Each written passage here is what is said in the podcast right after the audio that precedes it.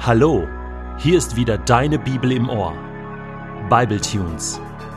Jeden Tag Momente mit der Bibel und mit dem ewigen Gott.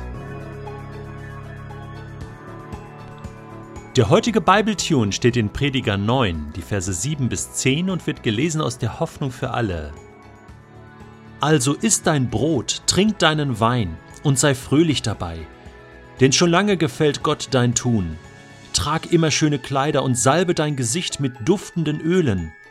Genieße das Leben mit der Frau, die du liebst, solange du dein vergängliches Leben führst, das Gott dir auf dieser Welt gegeben hat. Genieße jeden flüchtigen Tag, denn das ist der einzige Lohn für deine Mühen. Alles, was du tun kannst, wozu deine Kraft ausreicht, das tu. Denn im Totenreich, wohin auch du gehen wirst, gibt es weder Tun noch Denken weder Erkenntnis noch Weisheit.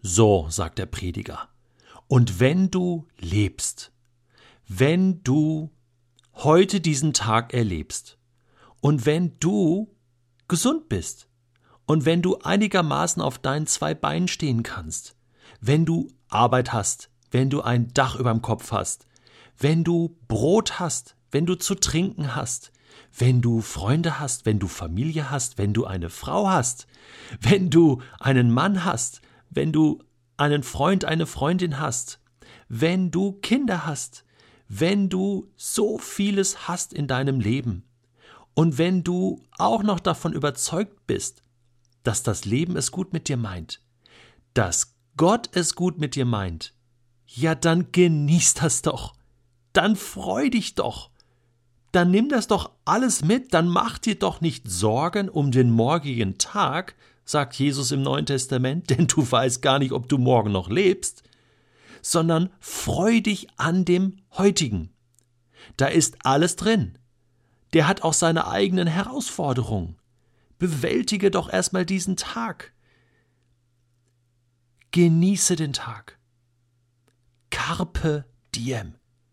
Dieser alte Spruch, woraus wir Nutze den Tag gemacht haben, meint ja viel mehr pflücke den Tag.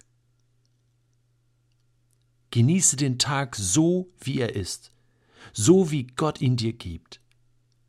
Ich kann mich noch gut erinnern an den Film Der Club der toten Dichter.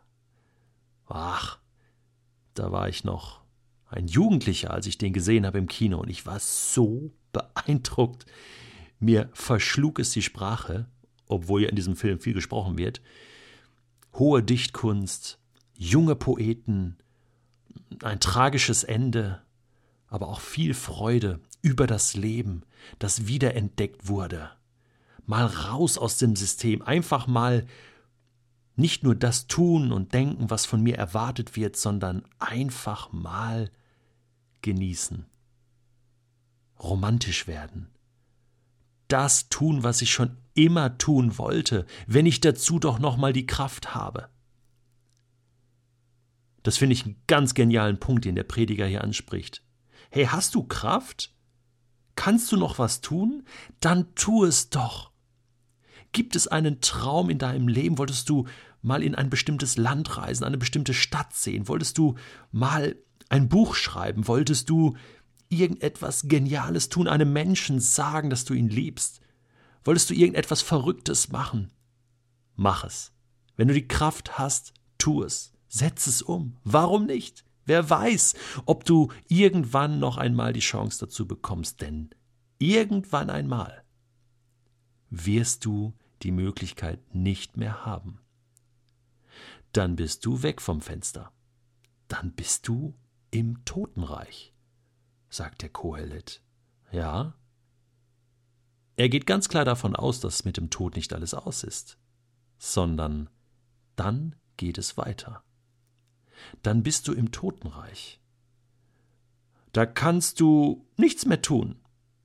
Da gibt's keine neue Erkenntnis, keine neue Weisheit. Da ist erstmal Ende Gelände. Dann musst du abwarten, was passiert mit dir. Das ist ein äußerst passiver Zustand, in dem wir uns dann befinden werden. Was ist das Totenreich? Sammelplatz aller toten Geister? Da wurde schon viel drüber geschrieben, viel spekuliert. Es ist gar nicht so das Thema im Alten Testament. Da bezieht man sich mehr auf das jetzige Leben, auf das Heute, auf das Leben mit Gott, auf die Geschichte, auf die Erinnerung. Und man war davon überzeugt, ja, mein Leben ist in Gottes Hand und nach dem Tod werde ich das auch noch sein. Im Neuen Testament ist das viel mehr ein Thema. Jesus greift das auf und er ist ja wie ein Rabbiner, der Geschichten erzählt. Und eines Tages erzählt er mal folgende Geschichte. Das kannst du nachlesen in Lukas 16. Da sagt er, da lebte mal ein reicher Mann. Er war immer sehr vornehm gekleidet und konnte sich Tag für Tag jeden Luxus leisten. Und vor dem Portal seines Hauses aber lag Lazarus, bettelarm und schwer krank. Sein Körper war über und über mit Geschwüren bedeckt. Während er dort um die Abfälle aus der Küche bettelte, kamen die Hunde und beleckten seine offenen Wunden. Lazarus starb, und die Engel brachten ihn in den Himmel. Dort durfte er den Ehrenplatz an Abrahams Seite einnehmen. Auch der reiche Mann starb und wurde begraben. Als er im Totenreich unter Qualen erwachte, blickte er auf und erkannte in weiter Ferne Abraham, der Lazarus bei sich hatte. Vater Abraham, rief der Reiche laut, hab Mitleid mit mir, schick mir doch Lazarus, er soll seine Fingerspitze ins Wasser tauchen und damit meine Zunge kühlen. Ich leide an diesen Flammen furchtbare Qualen. Aber Abraham erwiderte, Mein Sohn, erinnere dich, du hast in deinem Leben alles gehabt. Lazarus hatte nichts. Jetzt geht es ihm gut und du musst leiden.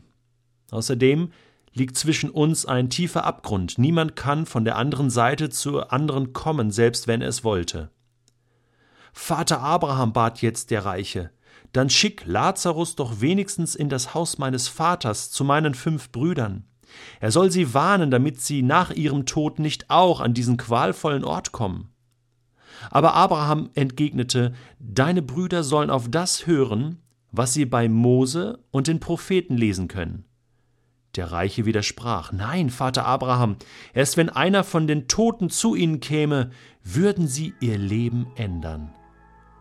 Doch Abraham blieb dabei.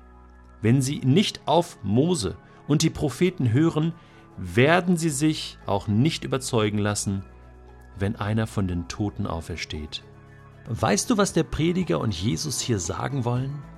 Carpe diem, sagen sie. Pflücke den Tag oder besser pflücke das Leben, denn es gibt zwei Leben, die Gott dir schenkt. Dieses Leben hier auf der Erde und nach dem Tod ein ewiges Leben. Deswegen lass uns dieses Leben nutzen, um über unser ewiges Leben nachzudenken. Diesen Genuss möchte ich nicht verpassen.